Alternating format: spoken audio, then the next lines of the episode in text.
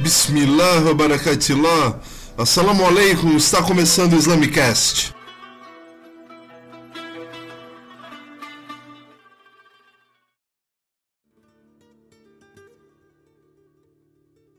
Assalamu alaikum, aqui é o Puncha e hoje no Islamicast eu vou fazer sobre um tema um pouco diferente. Eu vou falar de um filme. O filme em questão é A Mensagem, dirigido por Mustafa Akkad ou Al-Risala, de 1976 em sua versão árabe ou em 1977 a sua versão em inglês. É um filme épico, né, um drama também, e foi indicado ao Oscar no ano do seu lançamento pela trilha sonora do Maurice Jarre, mas ele acabou perdendo para o John Williams com a trilha do Star Wars. O filme teve uma ampla circulação mundial, apesar de ter sido banido na época na Arábia Saudita, no Kuwait e no Egito, e teve algumas mudanças de localidade por conta de pressões. A Arábia Saudita ele teve que ir do Marrocos para a Líbia, apesar de ter um, um contato ao longo da sua produção com diferentes autoridades religiosas. O tema do filme não podia ser nada mais ou menos importante do que a vida do profeta Muhammad sallallahu alaihi wasallam, que é uma pessoa amada por todos os muçulmanos.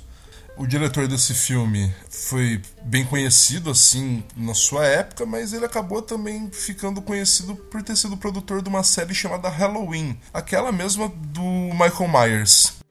Esse filme ele tem um, uma ideia de narrar os primórdios da comunidade islâmica, né? mostrando como foi a expansão, como foi a saída da, da, primeira comunidade de Meca, como foi a relação que estabeleceram. O filme começa com os mensageiros que o profeta Muhammad alaihi wasallam enviou para reis, como os de Bizâncio e da Pérsia, para que eles ingressassem no Islã. E foi, é, eles tiveram uma resposta negativa, né? Então o filme começa, né, mostrando como foi a, como teria sido a primeira revelação, como foi a recepção pela comunidade.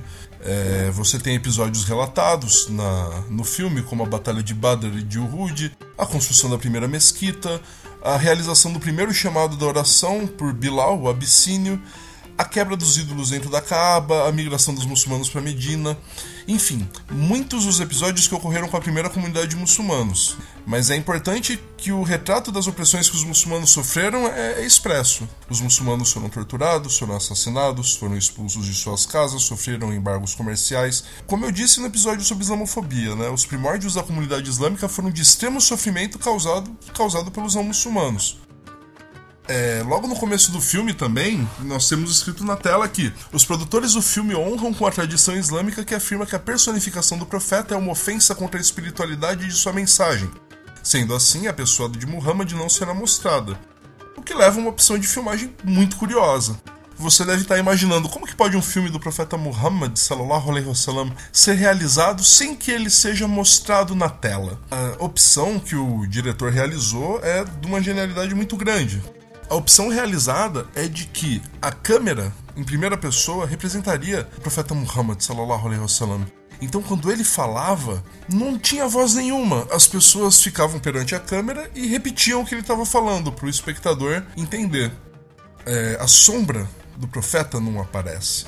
Né? Não aparece nada, a não ser determinado momento no qual ele está montando a camela dele e determinado momento no qual ele está segurando um cajado de madeira no qual aparece somente a ponta do cajado. Fora isso, você sequer tem a voz, você sequer tem a sombra. E assim, para quem tá interessado em alguma questão de direção, em algum aspecto aí mais técnico da coisa, acho que vai se divertir muito vendo esse filme por conta dessa opção de filmagem realizada pelo diretor. O filme ele é, ele é muito interessante porque ele pega muitos dos eventos principais dessa primeira comunidade e os relata. Você tem também uma cena de créditos incrível no qual as pessoas aparecem rezando, né? Você tem chineses em congregação rezando, que é uma cena muito interessante. Você tem exemplos de arquitetura islâmica, você tem uh, cenas de cidades em países muçulmanos. Todas as pessoas que, que rezam estão, né, na sua oração honrando o profeta Muhammad.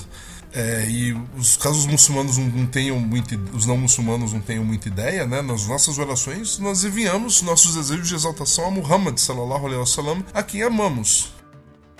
Esse fim é esse filme é muito interessante pro não muçulmano ver e ter uma ideia um pouco melhor, né, do que foi esse primórdio da comunidade muçulmana. É, o, o, o diretor do filme ele chegou a falar em determinado em determinada entrevista que a intenção dele era construir essa ponte entre mundo muçulmano e não muçulmanos, mostrando quanto a mensagem do Islã ela tinha uma perspectiva universal de continuidade de outras mensagens anteriores e de respeito pelas formas de crença alheia.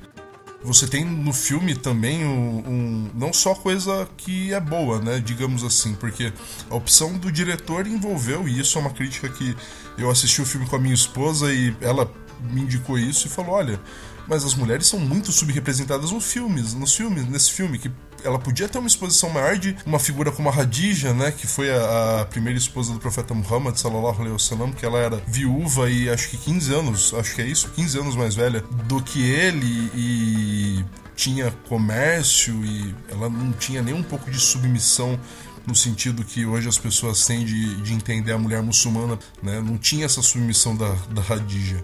A Hadija, como toda muçulmana, se submete, deveria se submeter a Allah, não a nenhum homem, né? O homem não é digno de submissão. É, você teria também a Aisha, né, uma esposa do profeta Muhammad wasallam, que podia ter, ter aparecido, ou Fatima Zara, que foi filha do profeta Muhammad wasallam. De toda forma, esse filme vale muito a pena assistir por conta de trazer para uma linguagem cinematográfica e épica essa comunidade muçulmana se você viu algum filme sobre a vida de Jesus, se você viu algum filme de época assim, você vai reconhecer elementos da estética que vão até te divertir um tanto, né? Falando, nossa, parece muito um filme de Bíblia, né? Mas não é bem o caso, né? Pelo contrário, é um filme do Alcorão que seria uma mensagem complementar à Bíblia. De todo modo, deixo aqui a recomendação do filme. Quem não conhece, acho que devia ver essa obra que está completando esse ano 40 anos. É, aqui no link do SoundCloud eu coloquei os links para o filme em inglês e um link para a versão dublada em português, que foi o que eu encontrei. Então divirta-se, dê uma olhada no filme, aprenda. Muitíssimo obrigado. Assalamu alaikum e até o próximo Islamicast.